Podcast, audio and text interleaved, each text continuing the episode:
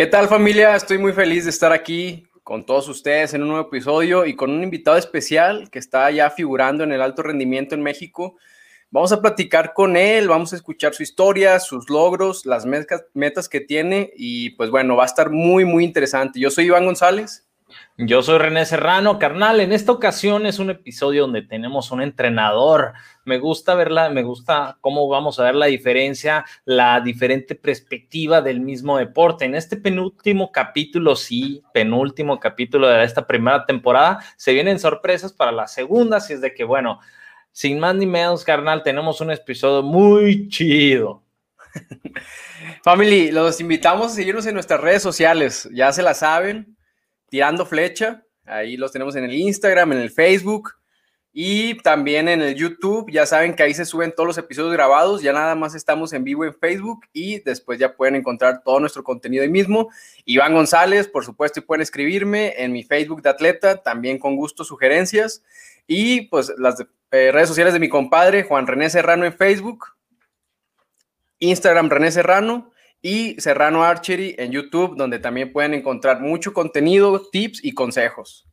También quiero agradecer muchísimo a Positive Energy Stickers que nos patrocinan, las empresas que nos están apoyando para que este sueño siga creciendo. Recuerden que este es un capítulo dedicado para ustedes, disfrútenlo muchísimo y simplemente con que pasen ahí, darles un like, un comentario, un saludo en sus redes sociales, nos ayudan muchísimo y a ellos también. Entonces, simplemente hay que seguir disfrutando y seguir apoyándonos. Muchas gracias a Positive Energy Stickers de Lindo Choa. Así que, sin más preámbulo, le damos la bienvenida a nuestro invitado. Él es arquero, actualmente es coach de San Luis Potosí, emprendedor también de una de las mejores marcas de, de cuerdas nacionales. Mi Julius, carnal, ¿cómo estás, viejo? ¿Qué pasa? Buenas noches, ¿cómo están? Todo bien, René. Un gusto estar aquí con ustedes. El gusto es nuestro, carnal. Un gusto de tenerte por acá.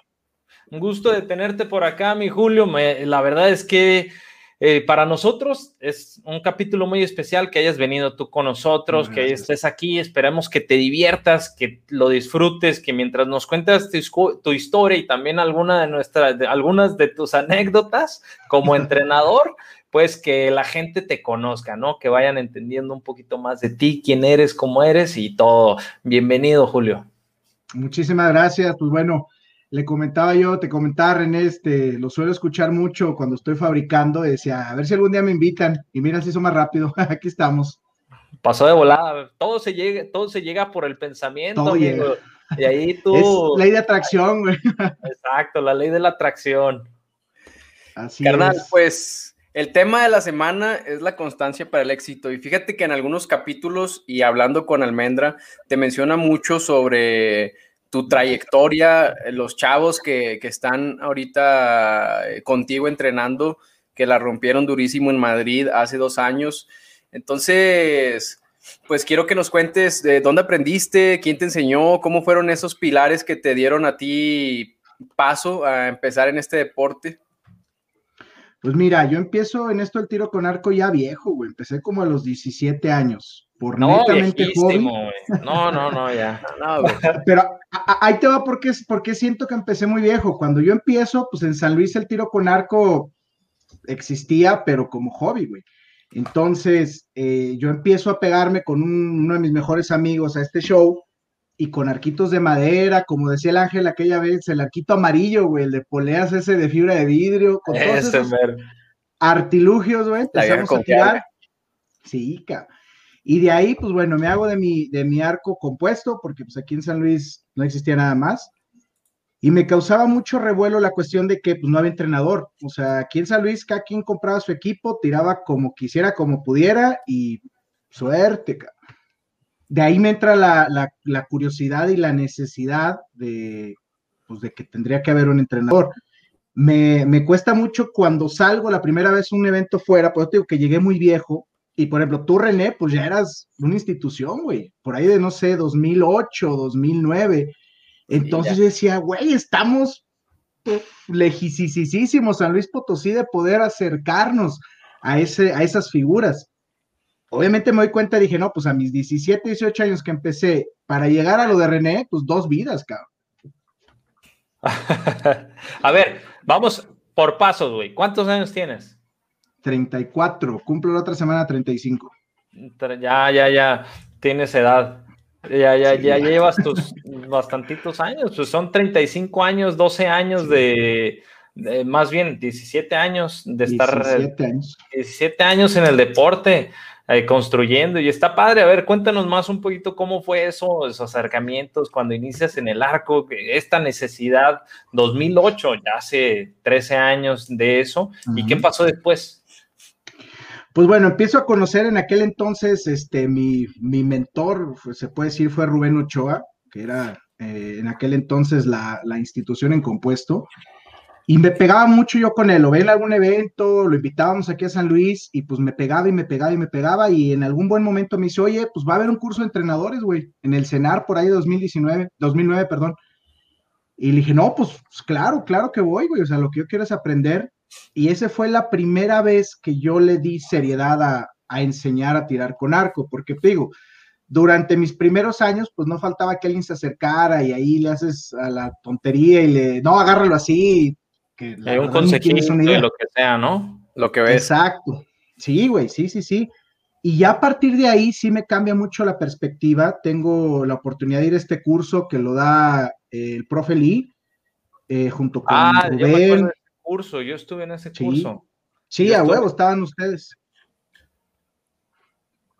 Y pues muy padre, la verdad, porque para empezar, digo, yo nunca había estado en un, en un centro de alto rendimiento, güey. Entonces estuvimos ahí creo que cinco o seis días y sí, o sea, ver, ver la forma en que trabaja el alto rendimiento, que no es ni por error los sábados o domingos que tirábamos acá, este, las cargas de trabajo, las jodas que se ponían, dije, wow, de aquí soy, quiero esto, quiero esto pues, para los míos, ya no para mí, ya no me alcanzaba, güey, la verdad es que no me iba a dar, pero sí quería que los que siguieran pudieran llegar a eso. Oye, güey, qué chingón esto que dices de yo no lo quiero para mí, pero sí para ellos. Como esa parte madura de decir, eh, creo que ya, no creo que hayas entrado viejo, güey, pero sí, es, eh, sí entiendo la parte en la que todos entran de 10, 12 años y para la edad que tú entraste ya tienen un rato, ya tienen 8, 6 años y muchos ya pasaron por algún evento de selección nacional juvenil, cadete. Y yo conozco hasta de 18, 19 que ya tienen experiencia como para empezar a ser eh, entrenadores de iniciación, por ejemplo. Y qué chingón, güey, eso de que digas, ¿sabes qué? La neta me late, pero lo quiero para enseñar, güey. O sea, como que desde el principio te latió la, idea de, ser coach. Sí, mira, no te voy a mentir, hasta el día de hoy los veo tirar a mis chavos y, quisiera quitarlos y ponerme a tirar yo. Eh, disfruto muchísimo. Hazlo, hazlo, mándalo. A ver, ya déjalo seguir entrenando y ponte a tirar tú pero me entra mucho la cuestión de que sé que ellos van a lograr hacer algo que yo ni de broma, güey. O sea, yo todavía, yo es, pues es hobby, güey. Cuando hay chance, voy a algún nacional y me hago güey ahí un rato. Pero veo lo que pueden lograr hacer ellos y le gana, le gana las ganas de estar tirando y dijo, va, pues a pegarle mejor a ellos.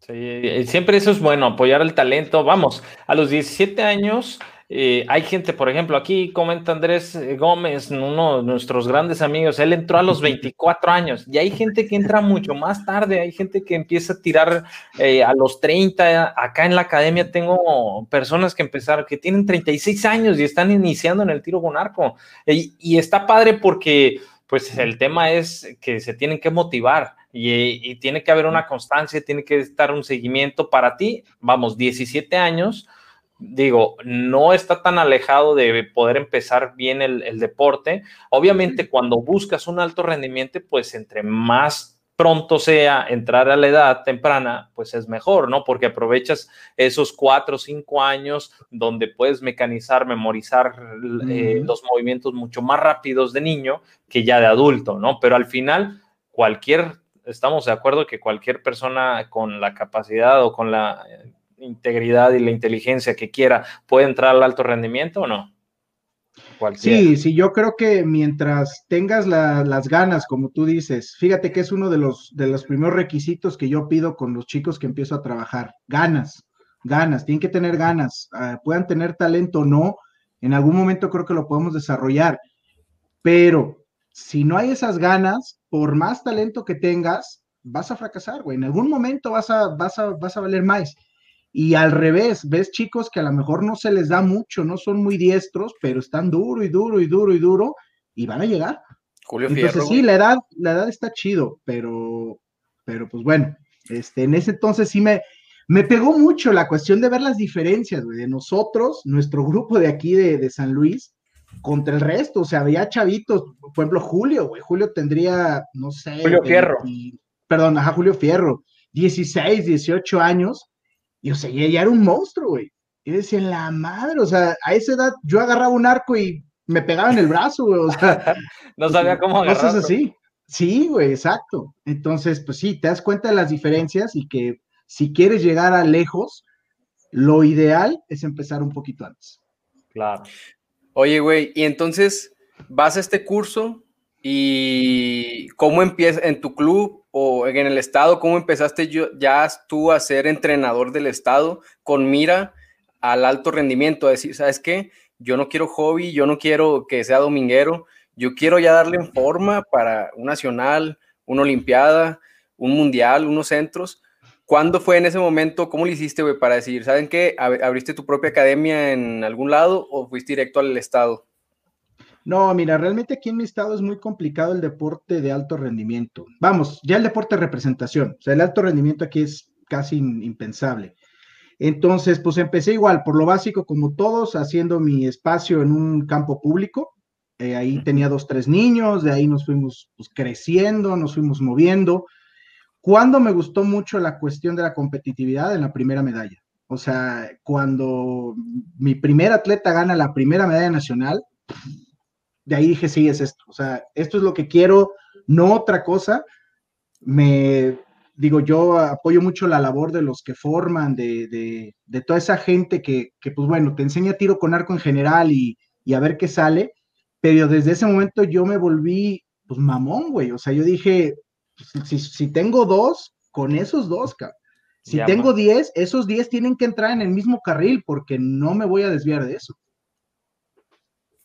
Ok, ok, ok. Y a, y a partir de ahí empezaste a usar todos los conocimientos de, del curso, pero supongo que también arrimarte con, por ejemplo, quiénes eran los pro, güey, aparte dices de Rubén, que a final de cuentas yo siento que eso ayuda mucho, ¿no, güey? Gente que ya pasó por mucha experiencia, gente de selección, decir, ¿sabes qué? Para mis, para mis chavos, checo un balance de estabilizadores, checo una afinación, checo un tuning. ¿Qué es lo que te ayudó bastante a crecer? Mira, eh, pues me empecé a pegar mucho a foros, güey, a, platicar con gente. Facebook ya funcionaba un poquito más decente, entonces era más fácil poder entablar conversación con, pues, con arqueros de fuera. Entonces, pues eso, o sea, se me quitaba la pena, el miedo y, oye, a ver, este, pues si era algún gringo, este, por ahí mascaba el inglés y, oye, fíjate que bla, bla, bla. Había gente muy buena onda que en corto te contestaba, había quienes pues te dejaban en visto, chido, y pues al que sigue. Creo que empecé mucho por ese lado, por ir preguntando, por ir observando. Eh, yo creo que esos primeros tres años, del 2011 al 2014, 15, desayunaba, comía y cenaba tiro con arco, cabrón. todo era en torno a eso para tratar de empaparme en todo lo, lo más que se pudiera pues ahí empiezo a conocer entrenadores ya de, mucha relevancia y me doy cuenta que el show es mucho más complejo de lo que pensaba y pues a seguirse capacitando.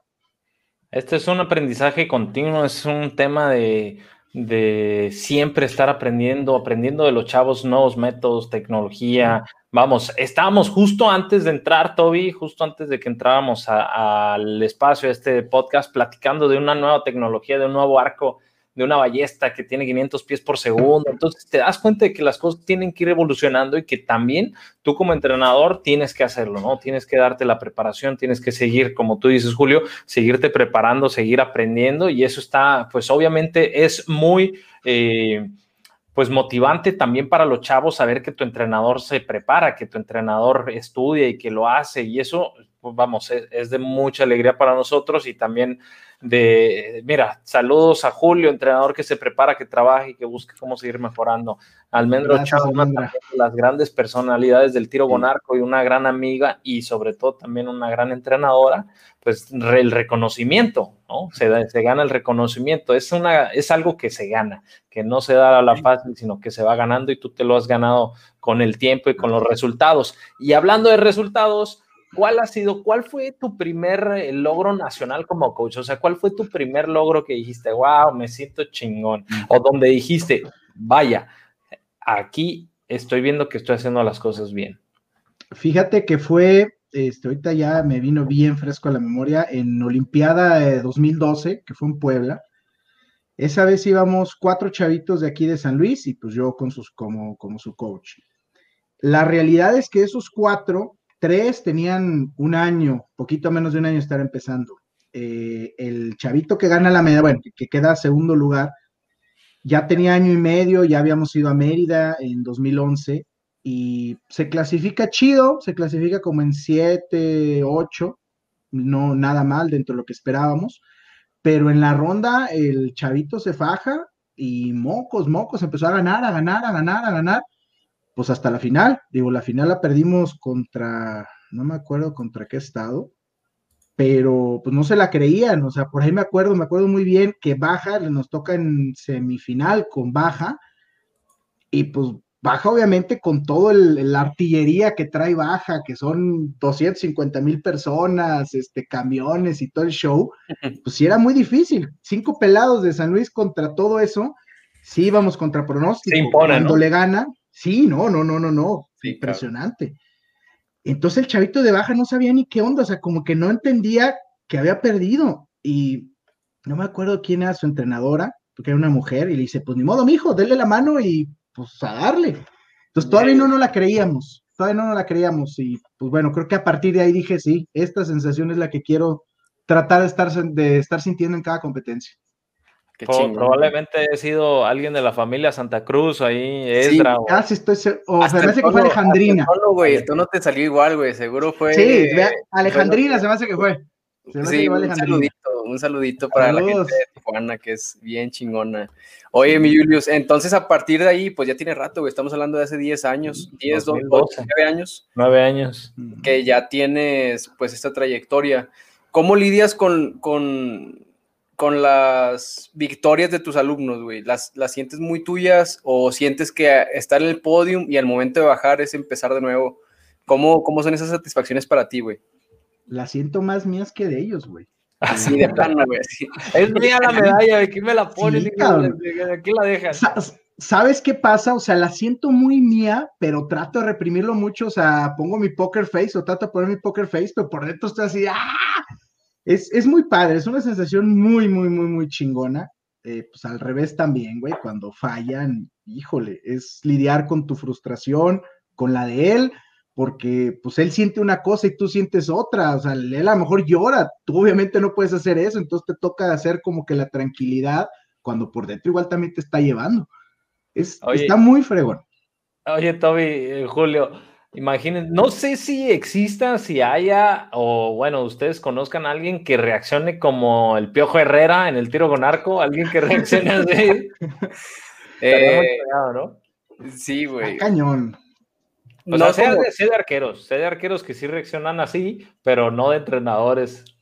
No, entrenadores sí como que todos somos muy serios, muy cordiales. Bueno, por ahí hay unos en Monterrey también que, le pegan buenos gritos cuando van bien y todo eso los entrenadores del Caribe suelen mucho, güey. Eh, y claro que sí, mi compa Rubén Genaro, que le mando un besote y un abrazo a mi compa, güey. Ah, sí, un abrazo al Rubén.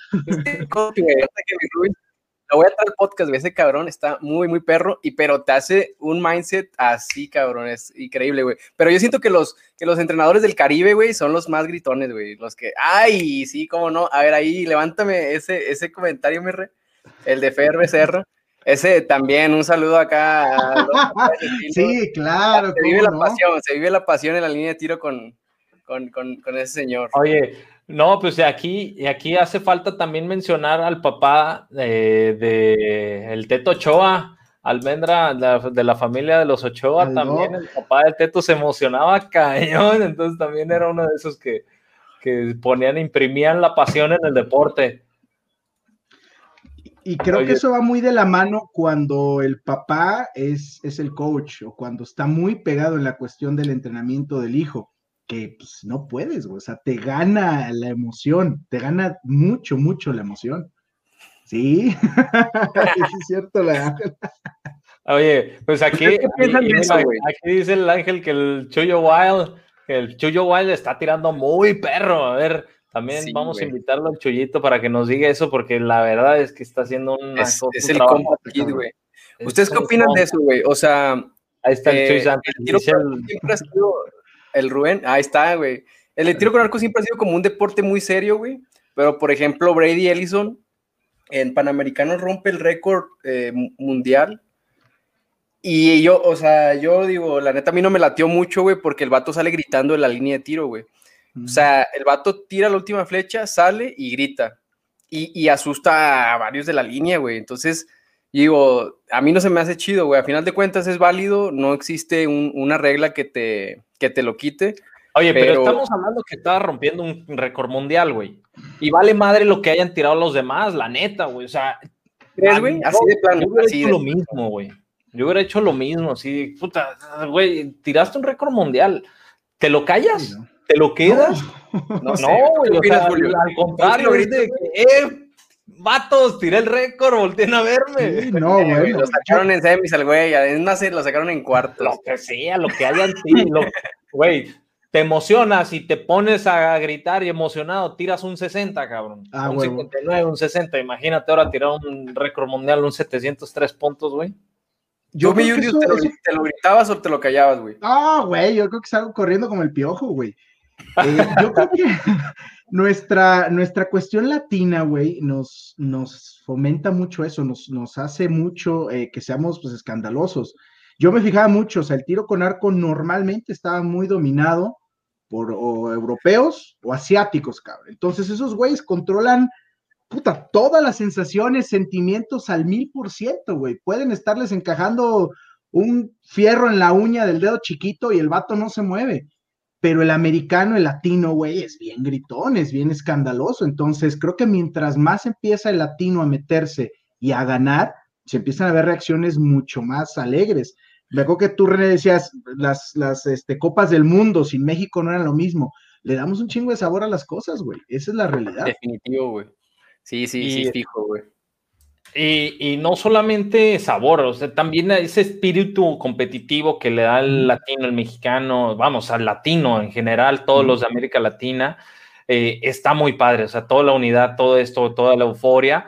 Yo me acuerdo una vez en Cuba, tuvimos uno de los primeros torneos en Cuba, que la, gente en la grada estaba aplaudiendo y gritando y cada vez que, o sea, y cosa que no lo ves muy seguido en, competencias de Copas del Mundo, o sea, no lo ves, son más respetuosos, más callados, más, más, pues no sé, eh, no sé cómo llamarlo, más serios.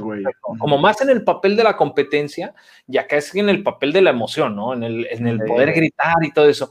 ¿A ti qué te gusta, Julio? O sea, tú cuando estás ahí en la línea, ¿qué quieres gritarles? ¿Les gritas, les dices, los motivas o simplemente te vas calladito por la derecha? ¿Cómo le haces? No, yo sí hablo mucho, hablo mucho, digo, no, no llego a, a lo mejor a gritar porque a mí en lo particular cuando hay un entrenador al lado que grita, sí me parece, pese a como dice Toby, no está escrito, pero sí creo que es un poco una falta de respeto. O sea, debemos de mantenernos como que en la línea de ni me estoy pasando, pero a lo mejor tampoco voy a ser el callado de que más mueva la cabeza. Si hablo mucho, trato de hablarlo más así como que en corto, pero, pero lo, expreso y digo, pues bueno, el entrenador está a cuatro o cinco metros del atleta, entonces toca hablar fuerte, no, no se puede hablar muy bajito y sí soy muy dado a hablar, la verdad sí soy muy, muy dado a hablar cuando va bien, hablo más fuerte. Cuando va mal, pues lo hablo más. Aún más. Alegamos más. Excelente 10 y ves el 8 arriba, cabrón. Oye, güey, en el campeonato mundial. No está tan mal de un 10 a un 8, güey, pero sí hay gente que dice, excelente, pinche flecha fuera de la vaca, un 4, güey. Azul, güey. Azul. El cachín. Oye, güey, en el campeonato mundial, eh, cuando tocaban los mexicanos, este, toda la raza sí callada, güey. Y luego le tocaba a los extranjeros y, les empezaban a gritar, güey. Y, ya este, pues la raza se paniqueaba y ya creo que ahí fueron los de los de estaba a decirle, oye, cálmense, no respeten y todo, pero pues la raza bien mañosa, como dice, pues al final latinos y la emoción nos, nos gana, güey. Entonces, Pues no sé, yo digo que en esa parte, bueno, regresando al tema del Brady, güey, que, gritó, a mí se me hizo, entiendo lo, que dice René, güey, pues acabas de romper un récord mundial, güey, pero, güey, le gritó en la oreja al otro vato, güey, que está enfrente, cabrón. Está muy cabrón contenerlo, güey. Está muy cañón, o sea, estamos de acuerdo que son situaciones difíciles, son como situaciones únicas. La verdad, a que a mí una de las cosas que me gusta cuando estoy compitiendo es que haya ruido. O sea, no me gusta que la gente se quede callada. De hecho, eh, cuando competíamos en las Copas del Mundo y me tocaba pasar a escenario, que, que, llegamos a una final o algo, para mí era más emocionante sentir que la gente estuviera hablando, estuviera gritando, que echaran porras. Incluso yo les decía, hey, no se queden callados porque siento que estoy en un velorio, mejor eh, échenle porras, eh, griten, digan lo que quieran, a mí no me distrae y es una de las cosas que, yo provocaba, ¿no? Que, me gustaba que hicieran, que de hecho, no sé si se acuerdan, en un nacional en Jalisco, eh, hicimos una final donde nos teníamos que quedar hasta la última, el último segundo para tirar la flecha y ahí era de, cuando esté el conteo, cuéntenle, griten y digan, y, salimos extasiados del torneo, salimos así súper emocionados, porque a mí eso me prende, pues me prende que la gente grite, que, que, haya esta emoción. Y sí entiendo lo que dice el Toby de, de, pues el respeto a los demás arqueros, pero también si no puedes controlar algo que está fuera de ti, ni modo.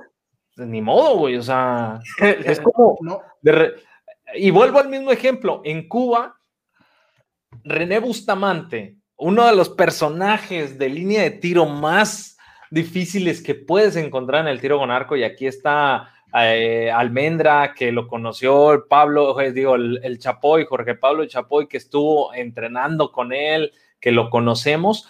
Ese canijo, en una competencia con una, con una corneta de aire, cuando el otro equipo estaba anclado, güey él en la grada sonando la corneta de aire cuando el otro equipo estaba anclado tirando flechas, güey. No, hombre, güey, eso sí está castroso, güey. Eso sí ya pasa de la raya, ¿no?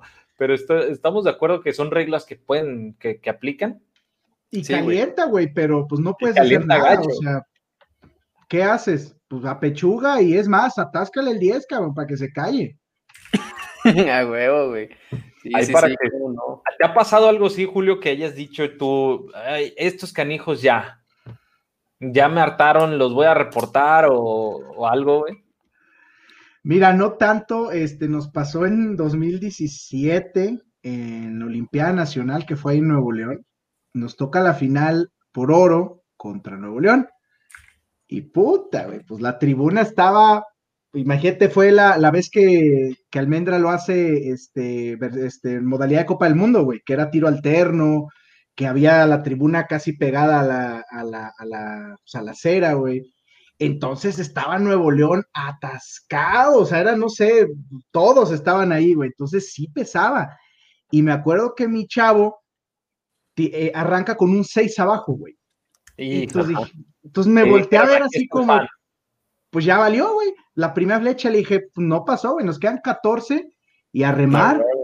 Y afortunadamente la ganamos esa vez, este, sí, sí, sí, se logró llevar el oro, pero sí era muy estresante, o sea, el, grito, el, sentirlo tan cerca, está, está chido, pero estás en la mera línea donde te puede perder eso y valiste más. Te curtes, güey. Te curtes ahí, son las verdaderas, son los verdaderos chingados porque, pues si aspiras a una Copa del Mundo, a un Mundial, los Juegos Olímpicos, güey, así son todas, todas las, las finales, todos te están viendo, hay eh, redes, hay medios, eh, está el, eh, el, fotógrafo, te está tirando 50 flechas, 50, tiros en ráfaga, güey, de, de, de, fotos, y pues la neta ahí es donde vas agarrando experiencia, güey, y qué, qué chingón eso que acabas de decir, güey, faltan 14 flechas, güey, está bien, cabrón, meterle una confianza así a un atleta después de tirar un azul en su primer flecha, güey. No te creas, güey. Yo, yo no lo creía. O sea, con todo yo que lo dije, güey, yo decía, valió madre. O sea, ya valió. A mí me cayó, porque aparte el de Nuevo León metió 10, güey.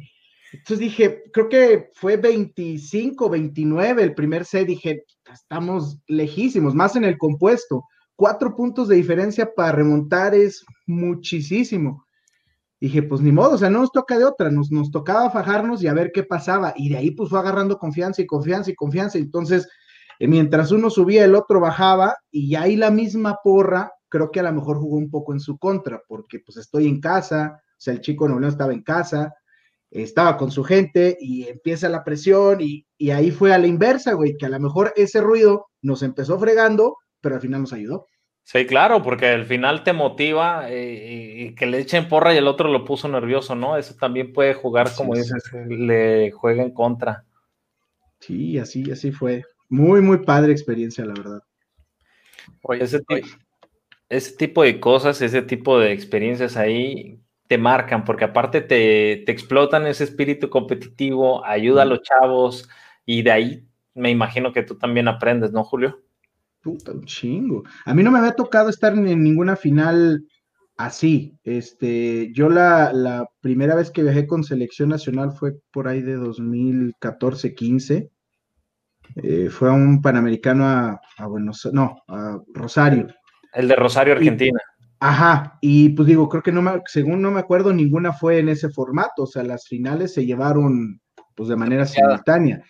Entonces, no sientes esa presión hasta que te llega un punto de ese tipo, hasta que llegas a, sentir eso donde todos te ven, donde no se reparten las miradas entre 10 finales, sino nomás estás tú, cabrón. Entonces, son tus 10 minutos de fama. Qué perro, güey. Oye, güey, entonces ya estamos hablando de una Olimpiada de hace 2017, 2018, ¿no? Tres, cuatro años, así es, 17. ¿y cómo, cómo es eh, los procesos juveniles, güey? O sea, ¿cómo preparaste a tus chavos? Sé que tienes un chavo que fue a Madrid, güey, que le fue increíble, güey. Platícanos desde el principio de, ese proceso de ese año, güey. ¿Empezaron en Olimpiada o empezaron en un nacional? El proceso empieza en el nacional en 2019. Sí, en Nacional de Exteriores. Eh, nos, tocó un año malísimo en 2018. De hecho, este, este chico, Rodrigo, eh, se iba a salir, güey, acabando Olimpiada de, Chihuahua, veníamos de regreso y lo veía muy serio. Y pues ya llega al campo como dos semanas después, después de su, descanso, y me dice, no, pues me voy a salir. Yo, ¿por qué te vas a salir? No, pues me fue, me fue la fregada, güey. O sea, mi peor Olimpiada en muchos años, no di una, se trajo acostumbrado pues, a cosechar medallas cada una, cada año, se trajo un bronce, entonces estaba por los suelos. Y me acuerdo que esa vez le dije, dame chance un año, güey. Vamos a buscar el Mundial de 2019. Si no se logra, pues ya vete, güey. O sea, ¿qué hacemos? O sea, ya más no te puedo amarrar. Dame chance nomás de ver que podamos lograr eso. Que se y empezamos a trabajar. Sí, güey, porque pues estaba chiquito, o sea, iba a ser su primer año como juvenil, pero teniendo chance otro más, que si todo sale bien va a ser este año. Entonces dije, ojalá se nos dé y con eso pues volver a entrar. Empezamos muy apretados el selectivo en enero, güey. La verdad, el primer día, las primeras dos distancias, estábamos en lugar 8, por ahí 8, 9. Tiró mal, este, pues le, tocó su, su, correspondiente plática en, la tarde ahí en, el, en los dormitorios del Comité Olímpico, ¿no? En el comité, güey. Ajá. Eh, y, y creo que logramos entender los dos eh, que o hacíamos algo al otro día o se acababa. Entró con muchas ganas, brincó pues del 8 al 3 y entró, güey. Y entonces de ahí, afortunadamente de ahí todo, pues empezamos a subir, a subir, a subir. En Grand Prix nos va también bien. Seguimos manteniéndonos en tercer lugar y en la última etapa que fue ahí otra vez en el comité por ahí de mayo, junio, pues ya eh, andaba muy fuerte. El primer día pues, tiró súper bien se brinca al primer lugar el primer día y el segundo día este, baja al segundo, pero pues ya tenía boleto asegurado.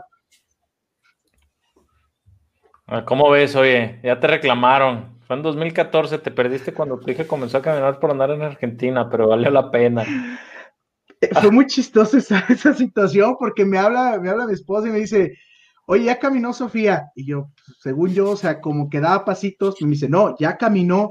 Y yo, puta madre, estoy como a ocho horas en avión. Sí, me, ha tocado cosas, este, bastante, perderme muchas cosas. En alguna ocasión casi me toca perder el nacimiento de mi hija, en 2012 precisamente. 2012, pero, no, 2013. Pero qué padre también que tu esposa y tu familia lo entienden y te apoyan. Y precisamente por este tema de familia es que Cuéntanos, ¿qué pasa con el emprendimiento? Mira, eh, ¿cómo, bueno, de hecho yo primero me dedico a vender este show del tiro con arco. O sea, yo, eh, aquí había una tienda de solo arquería y en alguna ocasión por ahí de 2008 me dicen, oye, pues, no, ¿qué estás haciendo? En ese entonces no trabajaba. Le dije, pues nada. No, pues ponte a, me echas la mano, sí. Entonces me quedé en la tienda vendiendo material de ahí me empiezo a pegar otra vez al deporte, porque yo dejé, dejé todo el tiro con arco desde 2005, desde 2006 hasta finales de 2008.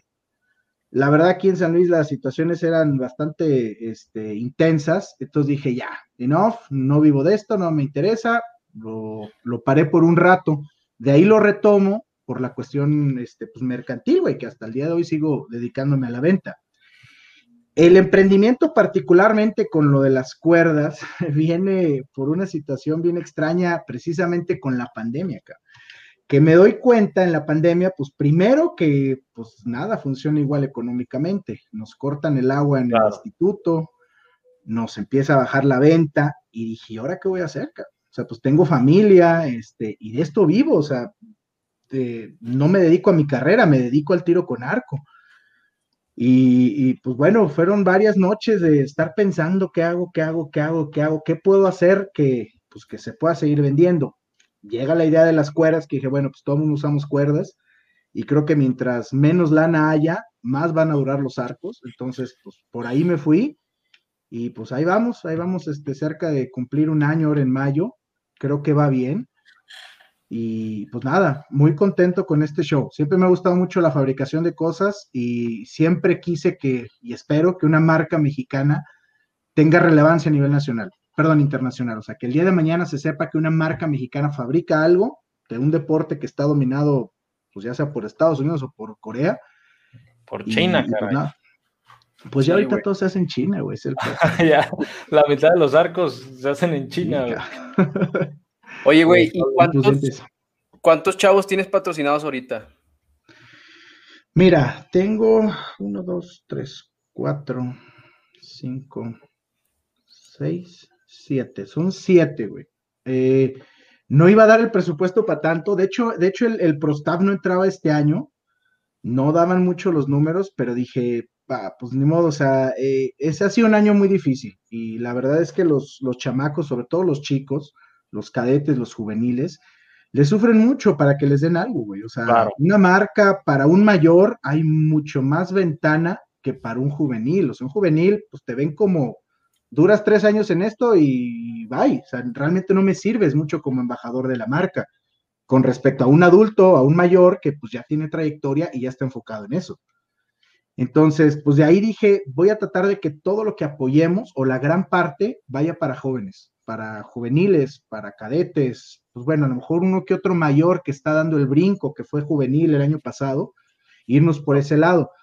Y tengo a un, a un paralímpico, a Samuel, que este, pues bueno, la verdad, o sea, cuando conocí bien su caso, lo vi, dije, no, pues sí, o sea, no hay, no hay de otra, vamos, vamos a apostar también por él. Está padre, chingón, ¿no? A mí, a mí me encanta, o sea, a mí me llena mucho de, emoción poder aportar un granito de arena, poder dar un poquito, porque digo, la cuerda que tanto puede, puede significar, pero ya es algo, o sea, ya es algo que te separas a la línea. O sea, tú a lo mejor eh, lo vemos, ¿no? Como qué tanto puede significar una cuerda. Pues es algo literal, es la parte básica del arco. Hay tres partes básicas en un arco, que es maneral, ramas y cuerdas. Si alguna de esas tres no existe, pues no hay arco, ¿sabes? Entonces, pues no, no, es cualquier cosita. Y que hayas apoyado, que estés apoyando a arqueros juveniles, la verdad es muy, muy admirable. Te felicito y eso está muy chido. Ojalá que también más marcas se sumen, eh, que, que, veamos por más jóvenes, por, por más pues por actividad, vamos, por, ah, por más actividad del tiro con arco, hacerlos proactivos y tal cual, una cuerda te puede hacer ganar un torneo y te puede hacer una temporada genial. Eh, más o menos, a ver, cuéntanos, ¿cuántas cuerdas tienes contabilizado? ¿Cuántas cuerdas has hecho de compuesto o de recurvo? Más o menos, ¿cuánto material, cuánto, cuánto has hecho de cuerdas? De que iniciamos la marca, llevamos 370 y tantas cuerdas hechas. Digo, ah, yo, yo fabrico cuerdas, yo fabrico cuerdas desde 2009, creo que fue de lo primero que aprendí a hacer en, en este show del tiro con arco. Por ahí un buen amigo de Guadalajara, el Carlos Rojas, este, no sé si lo ubican ahí en la tienda de Rubén. Sí, sí. Eh, un día que andaba por allá, me, me gustó mucho, o sea, me, siempre me llamó la atención cómo se hacían. Entonces le dije, oye, pues enséñame. Sí, fácil, así, así, así. Y duré años haciendo pura porquería, cabrón. Puras cuerdas bien horribles, bien mal hechas, este, se torcían, se regresaban. Entonces, conforme fue pasando, pues traté de hacerlo un poquito más profesional y a partir del año pasado es que dije, ya, o sea, tenemos que dar un poquito ese salto y hacer algo ya en serio, que no sea nada más, pues la cuerda que hice para mi cuate o para, no, trato de hacer cada cuerda como si fuera para mí, güey. Entonces, a veces que no me queda la medida y pues va a la basura, ni modo, o sea, pues así es esto. O dejarla por ahí para alguien le va a servir.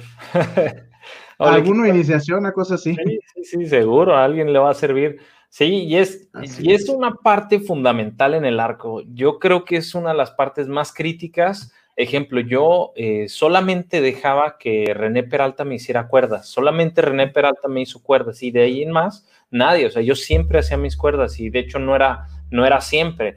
Y, y, y es porque requiere una gran confianza a la hechura, o sea, es una parte del arco que realmente influye mucho en tu rendimiento. Y es, eh, pues, vamos, qué chingón, Julio. Felicidades por esas 300 y tantas, 370 eh, cuerdas que llevas. Ojalá que hagas 10 veces más y que, pues, te posiciones como una marca referente en América, en el mundo y vamos para adelante, güey. Hay que darle con todo y eso está bien chido, güey. Felicidades. Muchas gracias. Fíjate que lo que comentas del recurvo, este, tengo dos, bueno, está, está Ángel que estamos ahí tratando de darle en el clavo, güey. Cuando empiezo a hacerle la, platico con Ángel Alvarado, le dije, oye, pues la neta, me pareces uno de los juveniles, que creo que ya no es juvenil o ya está por... Ya no es juvenil, creo. Ya, ya, estás del otro lado, pero pues tu trayectoria es impresionante, o sea, yo me acuerdo de él desde infantil, cabrón. Desde infantil ya era el, el güerito que era muy bueno y pues siguió y siguió y siguió. Entonces, platicando, pues hemos estado tratando de que funcione. Es complicadísimo el recurvo, cabrón. O sea, el recurvo es un mundo bien diferente en, la cuestión de la cuerda. O sea, la primera que yo le hago, pues la hago muy similar a como se fabrica un compuesto y me decía, no sirve, güey. Yo, ¿cómo no sirve? O sea, es el material, es la... no sirve. Y yo, Ángel, ¿cómo no va a servir? Pues así, así, así pues ahí vamos a hacer otra y otra y otra, y entonces es mi coco ahorita y espero que no más de unos dos, tres meses logremos darle al clavo con el recurvo y poder hacer cuerdas como tú dices, René, porque sí veo que los recurvos son súper celosos, güey. Pues no te vayas muy lejos, no te vayas muy lejos, güey, cuando quieras echamos una, es más, hasta podemos hacer un live stream ahí con la gente. Estaría con madre, ¿eh? cómo se hace una cuerda de recurvo, güey, y yo te echo la mano, güey, para que esas cuerdas queden chulas, güey. Va, va, va, sí, sí, me late, o sea, me late, me late mucho la idea de irle, irle sumando. O sea, creo que el compuesto ya lo vamos dominando más o menos, pero el recurvo, ay, cabrón, son bien especiales, güey. Los de recurvo son bien especiales, ¿no, mi Toby? Sí, güey, son muy quisquillosos. Eh, oye, mi Julius, qué chingón que, que te abres a la posibilidad de, de todo el mercado, güey. Y algo que platicaba con René esta semana, es que nos da un chingo de orgullo, güey, que una marca nacional ya establecida, ya eh, con un branding y todo, güey, le eche chingazos para, para darle en el mundo, güey, porque pues realmente no existe, güey. O sea, yo crecí con la idea de que cada quien hace sus cuerdas y luego de repente voy a Las Vegas y te das cuenta que hay marcas, güey, de cuerdas y yo digo, ah, o sea, pues mm, estamos muy alejados, güey. Y que tú seas el pionero de decir, ¿sabes qué? La hago y para empezar a patrocinar y todo, güey.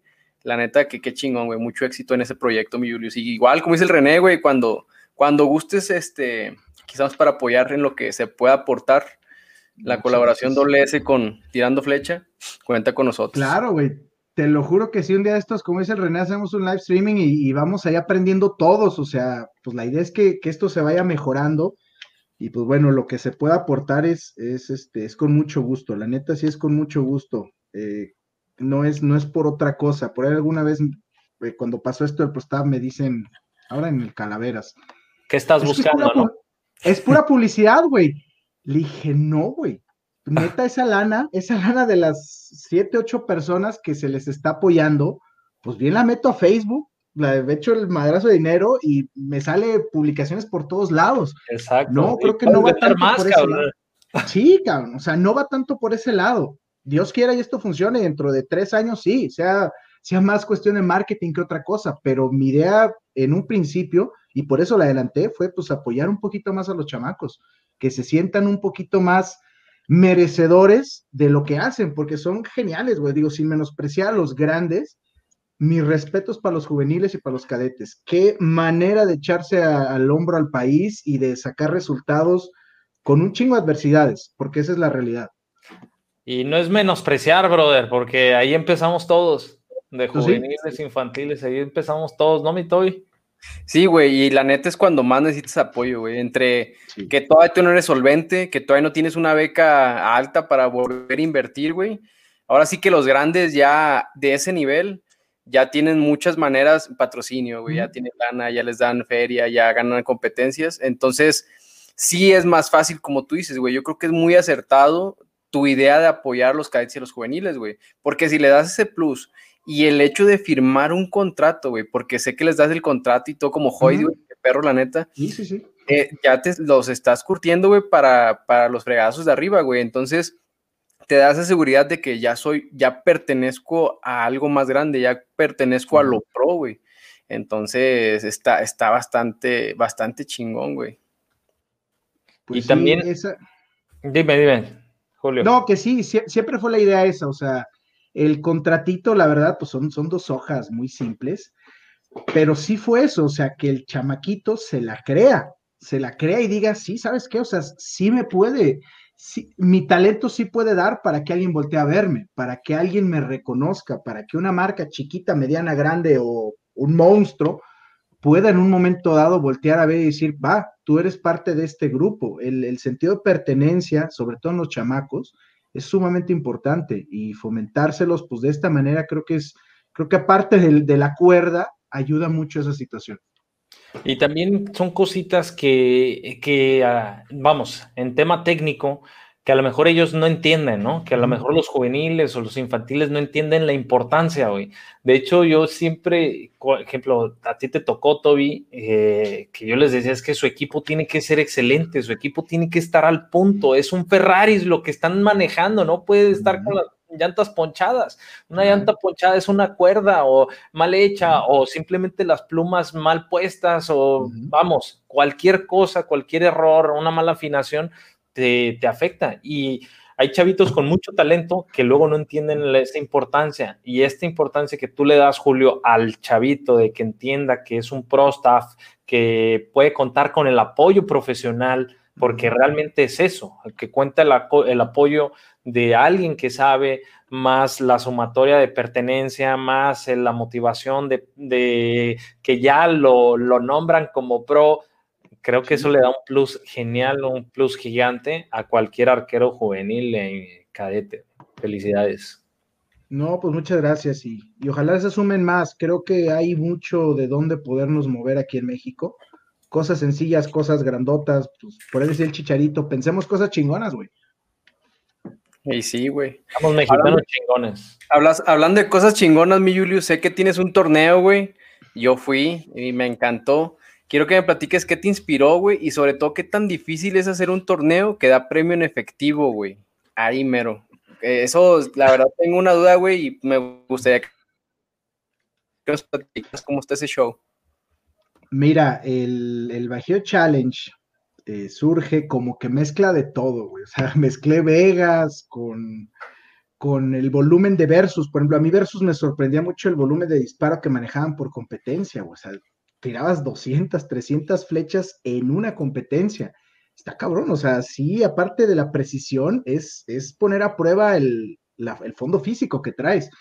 Entonces, por ahí se me ocurrió pues hacer un híbrido, meter de aquí, meter este, la cuestión de los, de los shoot-off de, de, Vegas, pero en exteriores, y ahí hice una mezcolanza de todo, y dije, ¿qué me falta? Pues el billete, güey. O sea, la realidad es que sí, nos hace falta mucho el billete para jalar, para jalar más gente, para jalar gente de arriba, que son los que te levantan a los de abajo, que son uno o dos altos, pues te hace jalar 10 bajitos, pero esos 10 bajitos quieren tirarte, cabrón.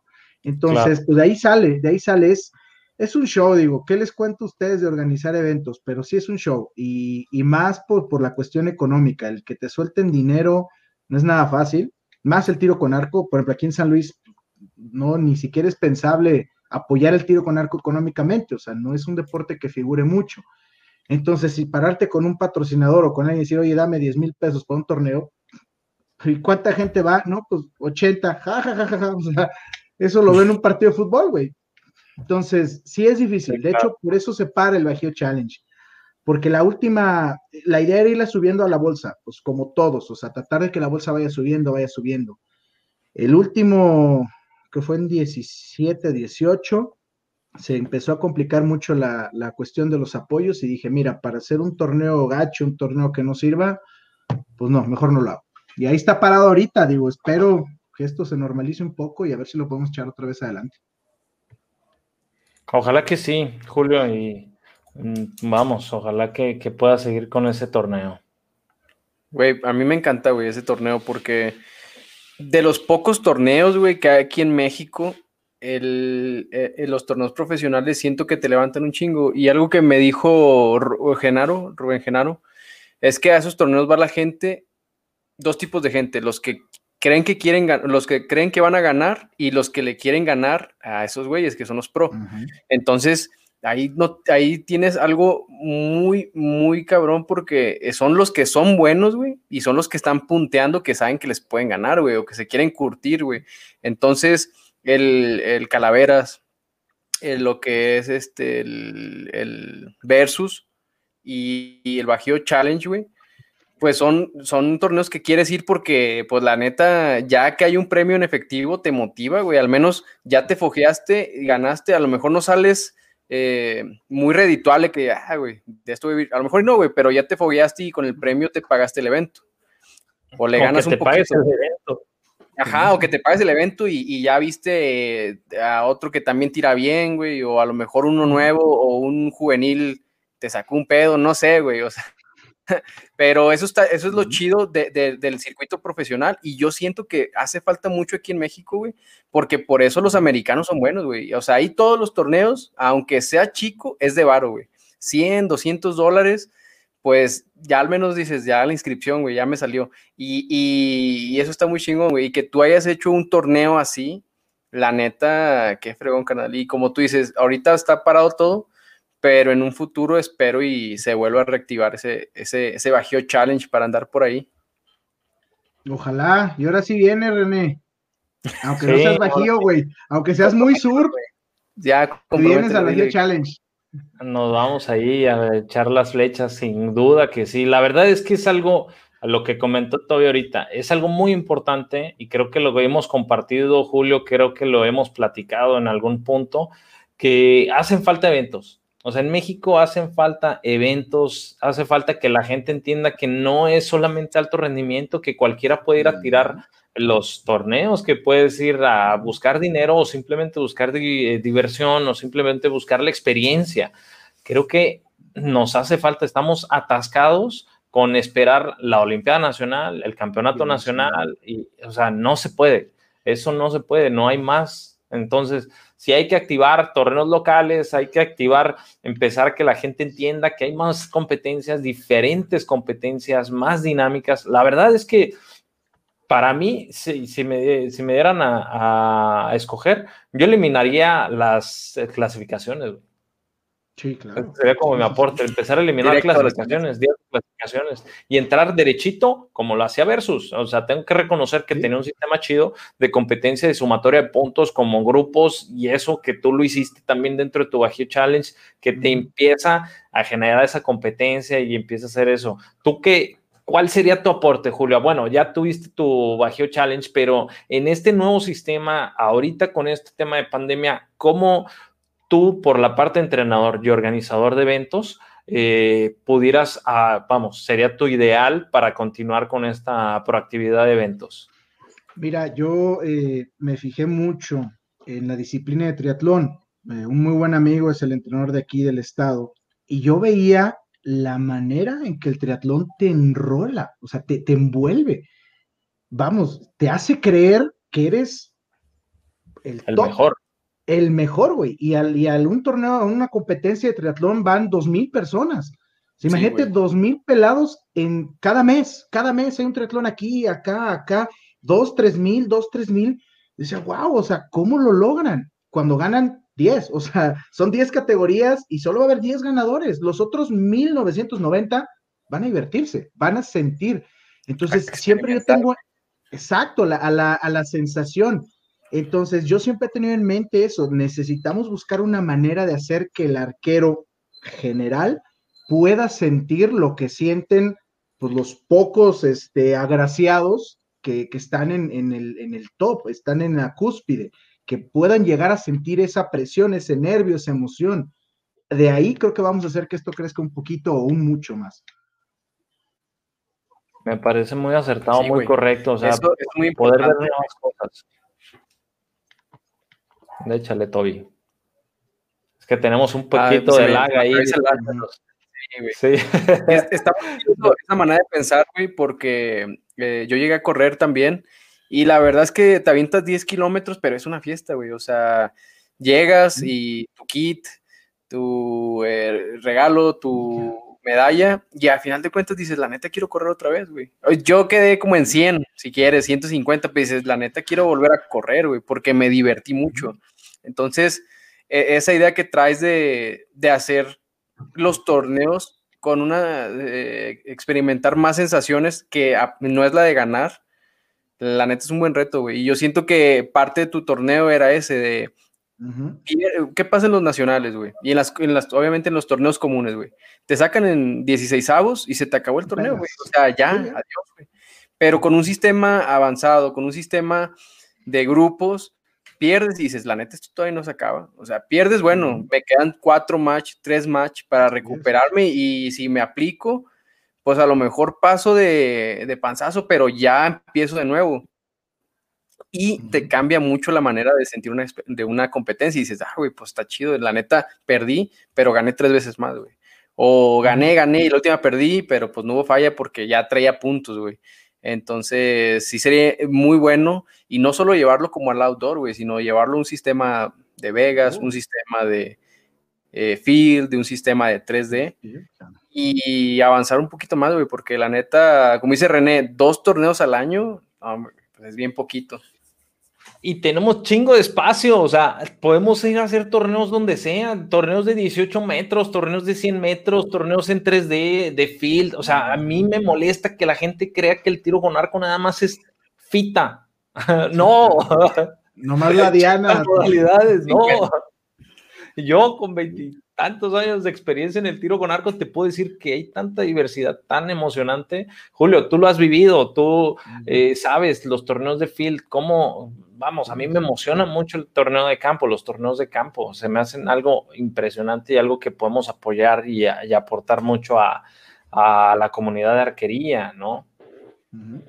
Sí, no, la, la realidad es que nos hace falta un poquito más de chamba, todos los que estamos en este show pues como promotores, o sea, como tratar de sacar esa parte divertida del tiro con arco, que es lo que yo les decía mucho, o sea, el tiro con arco no nomás es estrés, güey, no nomás es la diana a 70 metros y no te salgas de ahí, disfrútalo, o sea, diviértete, pásate un buen fin de semana, tiré mal hoy o tiré mal ahorita, pero al rato me recupero y, y quien quita y te doy una sorpresa o no, pero pues me divertí. Sí nos hace falta mucho eso, explorar, y, y sí hay muchos espacios, yo lo veo Aquí en San Luis hay tres campos, cabrón.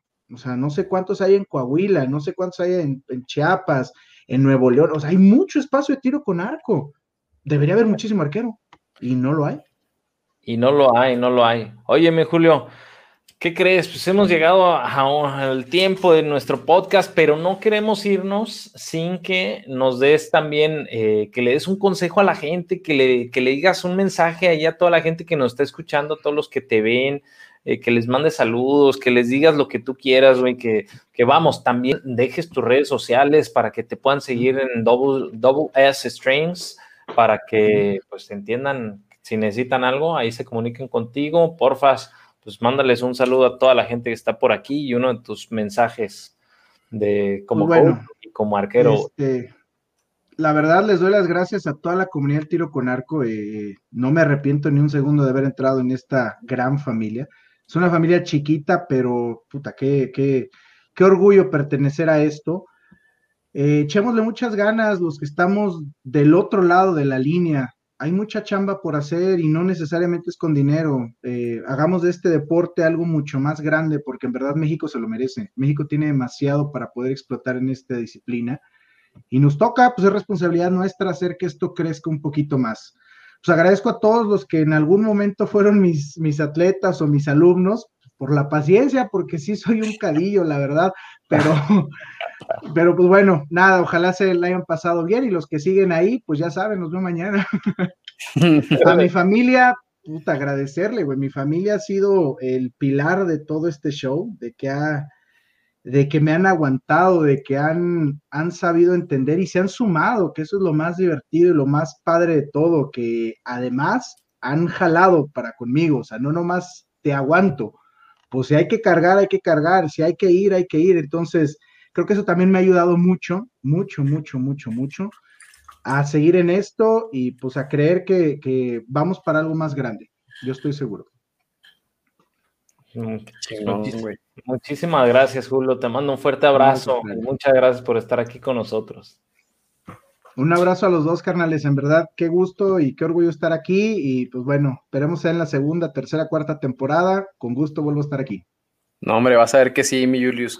Oye, mi Julius, pues muchas gracias. Acá te mandan unos saluditos. Fernando Becerra Rivas, grande Julio, gracias por salvarme el Calaveras por ponerme un loop a última hora. Saludos hasta la Arena del Jalisco. No, hombre, mi Fer, pues esos becerritos son unas bestias. Aunque hubiera tirado sin loop, el cabrón lo hubiera hecho muy bien. Muchas gracias a todos, este, un gusto. Mi chullito, mi chuy wild, bestia, compadre. Neta, qué impresión y qué respeto con tus puntuaciones, cabrón. Un abrazo para Carlos todos. Aquí lo vamos a traer para las. Esperamos a la segunda temporada que nos acepte, a ver si ya no. A ver si quiere. la agenda, güey. La agenda está complicada. Los patrocinios y todo. desde Colombia, parce. Un abrazo a los tres. Parcero. Un abrazote a todos. Muchas gracias. Mi Julius, un abrazo, carnal. Gracias a ustedes. Un abrazo de vuelta. Que estén muy bien todos. Saludos, cuídense. Mi Toby, pues llegamos a la conclusión de este capítulo. La verdad es que es súper padre platicar con un entrenador que nos da su perspectiva a otros temas, otras cosas. Y vamos, eh, muy, muy amena, me la pasé súper chingón. Yo también, güey. Y la neta es que el Julius ha ido creciendo bastante, güey, y sé que va en el camino para otras cosas más, más chidas, güey. Lamentablemente la pandemia nos frenó a todos, a todos. Pero esto tarde o temprano tiene que acabar y pues ahí vamos a estar para reactivarnos otra vez. Y pues nada, carnal, eh, muchas gracias por este capítulo, güey. La verdad es que estuvo bien perro ahí acordarnos como siempre de anécdotas, de historias. Y pues nos vemos la próxima semana con un nuevo invitado. Vamos a tener ya nuestro cierre de temporada, ya estamos en nuestro cierre de la primera temporada, estamos preparando algunas cosillas para poder reiniciar en un par de meses también la segunda temporada con nuevos invitados, con nuevas cosas. Y esperamos que les esté gustando este programa, la gente que nos sigue, a estos 20, 18, 20, 30 personas que siempre están aquí con nosotros, la verdad es que les agradecemos un chingo por su paciencia, y tiempo que nos regalan. Güey, yo los quiero un chingo, güey. Es que siento que hay así personas que siempre están y la neta, y les quiero decir, así, a cada uno, a ti que me estás escuchando, esas 18, 20 personas que siempre están, los quiero un chingo. La neta, me hacen el día de que yo estamos hablando de que, güey, no sé, pues, cinco o tres personas. Y no, la neta, es que poco a poco he ido creciendo esto. Y, güey, me, me hacen muy feliz, cabrón. Me hacen muy feliz. Nos, nos ayudan mucho. Vamos, también nos motiva, ¿no? Este empezó como un proyecto, repetimos, un proyecto aquí en la mesa, nada más platicando de que teníamos que hacer algo de contenido para tiro con arco. Y así salió este, este proyecto que esperemos que nos sigan aquí, que sigan con nosotros, porque sabemos que en algún momento vamos a crecer, así como el tiro con arco, y estamos para ayudarnos, para seguir creciendo y pues para seguir platicando con ustedes. Mi Toby, ya también te quiero un chingo, quiero mucho a la gente que está por acá, mi papá también, que tu papá, tu mamá, mi papá, que se pasa, sí, los pilares de familia que están aquí siempre, gracias, muchas gracias, los amamos mucho. Un chingo, papá, mamá, que siempre, siempre están ahí aportando y también sacan las historias, güey, cuando mi mamá dijo que no me bañé como en un mes, güey, también me sí, quemadón. Bien quemado. Este, entonces, pues familia, muchas gracias, neta, por estar aquí. Eh, se vienen cosas bien chingonas para la segunda temporada, entonces, pues ya no queremos spoilearles nada. Eh, muchas gracias por estar en este capítulo, a mi Julius, y pues, en serio, qué chingón por estar aquí. Son una familia, como dice Julius, chiquita, pero bien, bien, pocos pero locos, ¿sí o no, carnal? Así es, pocos pero locos. Muchas gracias a todos, muchas gracias. Nos vemos la próxima semana, mi Toby. Recuerden seguirnos en Tirando Flecha en nuestras redes sociales, por ahí se los dejamos. Y también eh, seguir las redes sociales de Positive Energy Stickers para que pues nos sigan apoyando y que estemos aquí en conjunto con todas las marcas. Simplemente un fuerte abrazo, carnal. Nos vemos hasta la próxima. Hasta la próxima, carnal.